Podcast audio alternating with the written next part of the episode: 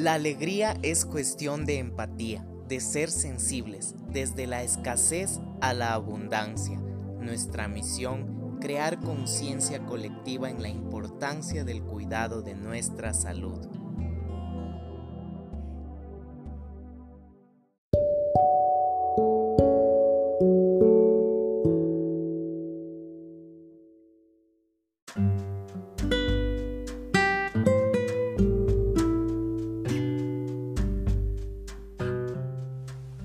Hola Isaac, muchas gracias por tu invitación a realizar este podcast.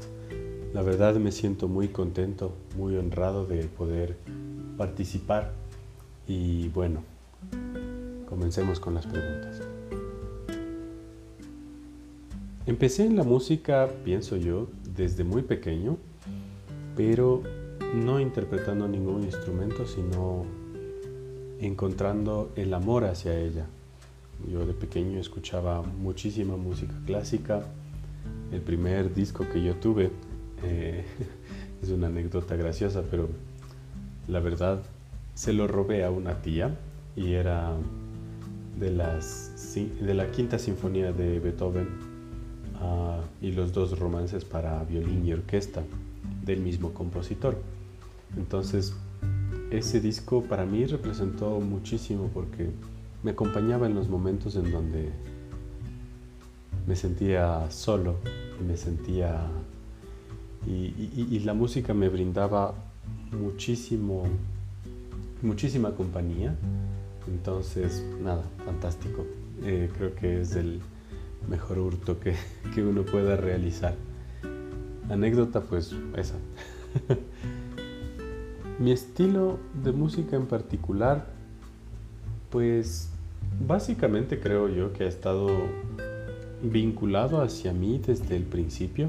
Siempre me gustó la música clásica, entonces considero que no he tenido ninguna otra aproximación porque amo la música gracias a la música clásica. Sí me he interesado por otros estilos musicales, por supuesto, pero la música clásica tiene un peso tan grande que en realidad no me he desvinculado de ella jamás.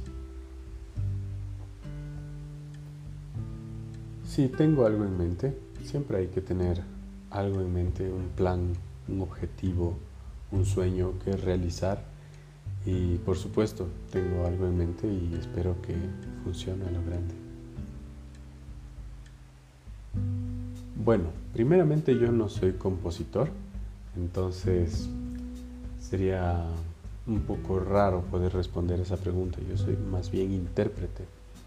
Pero me encantaría colaborar con un artista, bueno, no, no sé si lo conozcan.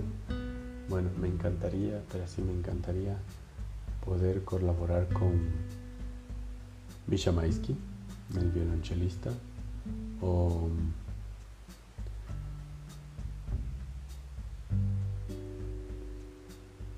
mi maestro Gilles Lefebvre y Robert Stepanian, son maestros de violín a quienes aprecio mucho y que mi admiración pues obviamente hacen que yo me sienta más motivado para poder hacer algo con ellos. No creo que llegue a aburrirme de la música clásica, ni de la música en general. Beethoven decía que hay suficiente música para toda la vida, pero no suficiente vida para toda la música.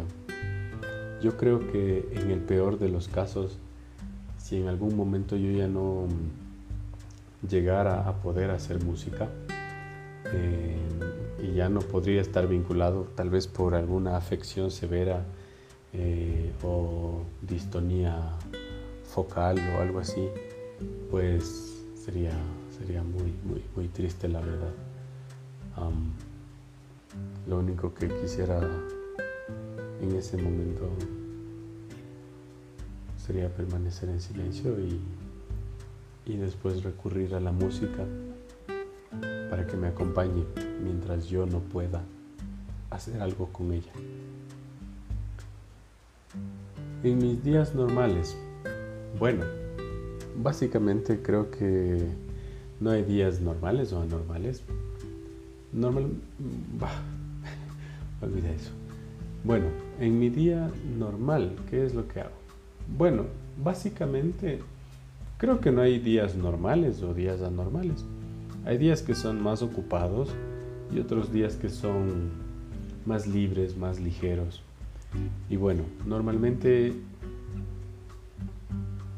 Y bueno, yo básicamente amo dar clases, entonces trato de ocupar mi tiempo con eso. Amo dar clases de violín, este, buscar estrategias para comunicarme mejor con mis estudiantes, pensar en el repertorio que ellos necesitan y todo eso, me encanta. De ahí cuando tengo libre, me gusta muchísimo poder disfrutar del silencio y me gusta pasar en casa. A veces salir a conocer algún lugar natural, alguna cosa así, me encanta también. Y bueno, ya depende. Soy muy abierto a todas las posibilidades. Me gusta ir a comer, me gusta ir al cine de vez en cuando, pasear, todo eso. Sí, hay alguien que me inspira muchísimo. Es un gran amigo, es Eduardo Florencia, es un compositor y pianista ecuatoriano, en quien veo, aparte de una gran amistad y una persona muy valiosa, veo a alguien que es digno de, admirar, de, de creer, porque me consta que hace un trabajo súper fuerte, que busca la mejor calidad en cada una de sus intervenciones, sea como músico o como compositor, es increíblemente bueno, es devoto de su familia y eso es algo digno de admirar, como dije, y me inspira mucho para poder progresar como músico en el Ecuador y por qué no afuera en algún momento.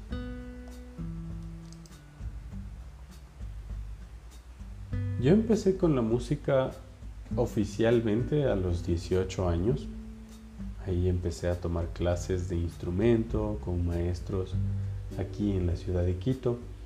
Y nada, eso fue mi principio oficial. De ahí, tal vez un año antes, tomé un par de clases con otros maestros de violín, pero no lo suficientemente estrictos, por decirlo de alguna manera.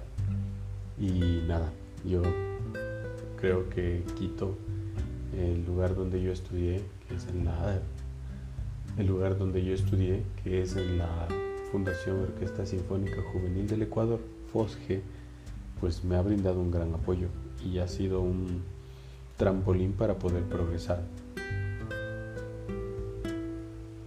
Sí, totalmente. Me, me apoyaron al principio fue un poco de miedo para ellos por la incertidumbre de qué es lo que voy a hacer con mi vida, pero he tenido la gran fortuna de que ellos me han brindado su apoyo, su cariño y, la verdad, eh, si no fuera por ellos también yo no estaría donde me encuentro en este momento, eh, no estaría divirtiéndome con la música, progresando con ella, dando clases, teniendo a mis estudiantes, dando conciertos.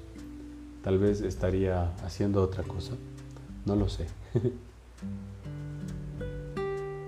sí he compuesto una obra musical que se llama Preludio Nocturno y Scherzo para violín y piano, que la compuse, ah, la compuse a propósito de un taller de composición eh, que se dio en la Universidad Católica a cargo del maestro Eduardo Florencia. Y sí fue una obra que tiene algo interesante, cosas muy chéveres y nada, no creo que mucha gente ha tenido la oportunidad de escucharla porque nunca ha sido grabada. Eh, solamente las personas que la vieron en vivo el día de su estreno allá por el año 2016. ¿Me identifico con algún artista? no lo sé. Pienso yo que admiro a muchos, valoro mucho todo lo que tiene que ver con su trabajo, con las interpretaciones increíbles, pero de ahí a pensar que debo parecerme a alguien o algo así, pues no. creo que no. Sacrificio. Bueno, es una palabra muy dura, creo yo. Ah, es una palabra muy dura porque sacrificar algo implica que no lo vuelves a ver nunca más, que lo abandonas totalmente. Y creo yo que ninguna de las cosas que yo he vivido ha sido totalmente abandonada, ni a mi familia ni a nada. Más bien creo yo que la música me ha aportado muchísimo, me ha ayudado a crecer, me ha llevado a deshacerme de miedos, de buscar ser mejor. De ahí pensaría que un esfuerzo grande que yo he hecho por la música ha sido distanciarme de mi familia, eh, porque yo soy de Ibarra, entonces ya son casi 11 años que vivo aquí en Quito y ese ha sido un esfuerzo súper grande, tanto de ellos como mío. Y bueno, espero que cada segundo, cada instante valga realmente la pena y que se pueda seguir haciendo música el resto de la vida. Muchas gracias Isaac. Espero que te cuides, que tu familia esté muy bien. Un abrazo.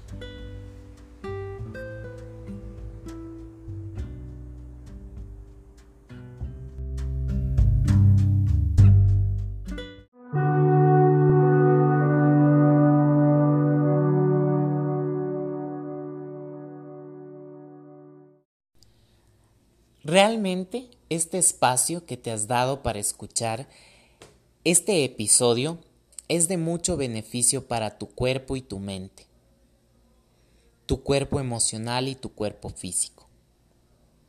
Estoy en Facebook como Fisioterapia Masajes Quito. Escúchame en Spotify como Alegría Empática. Instagram Isaac Fisio.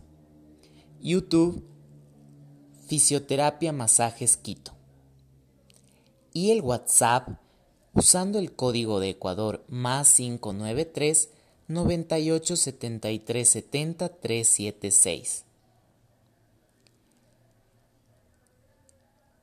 Te mando un fuerte abrazo y te recuerdo que tu salud es una inversión. Está en tus manos aquí y ahora.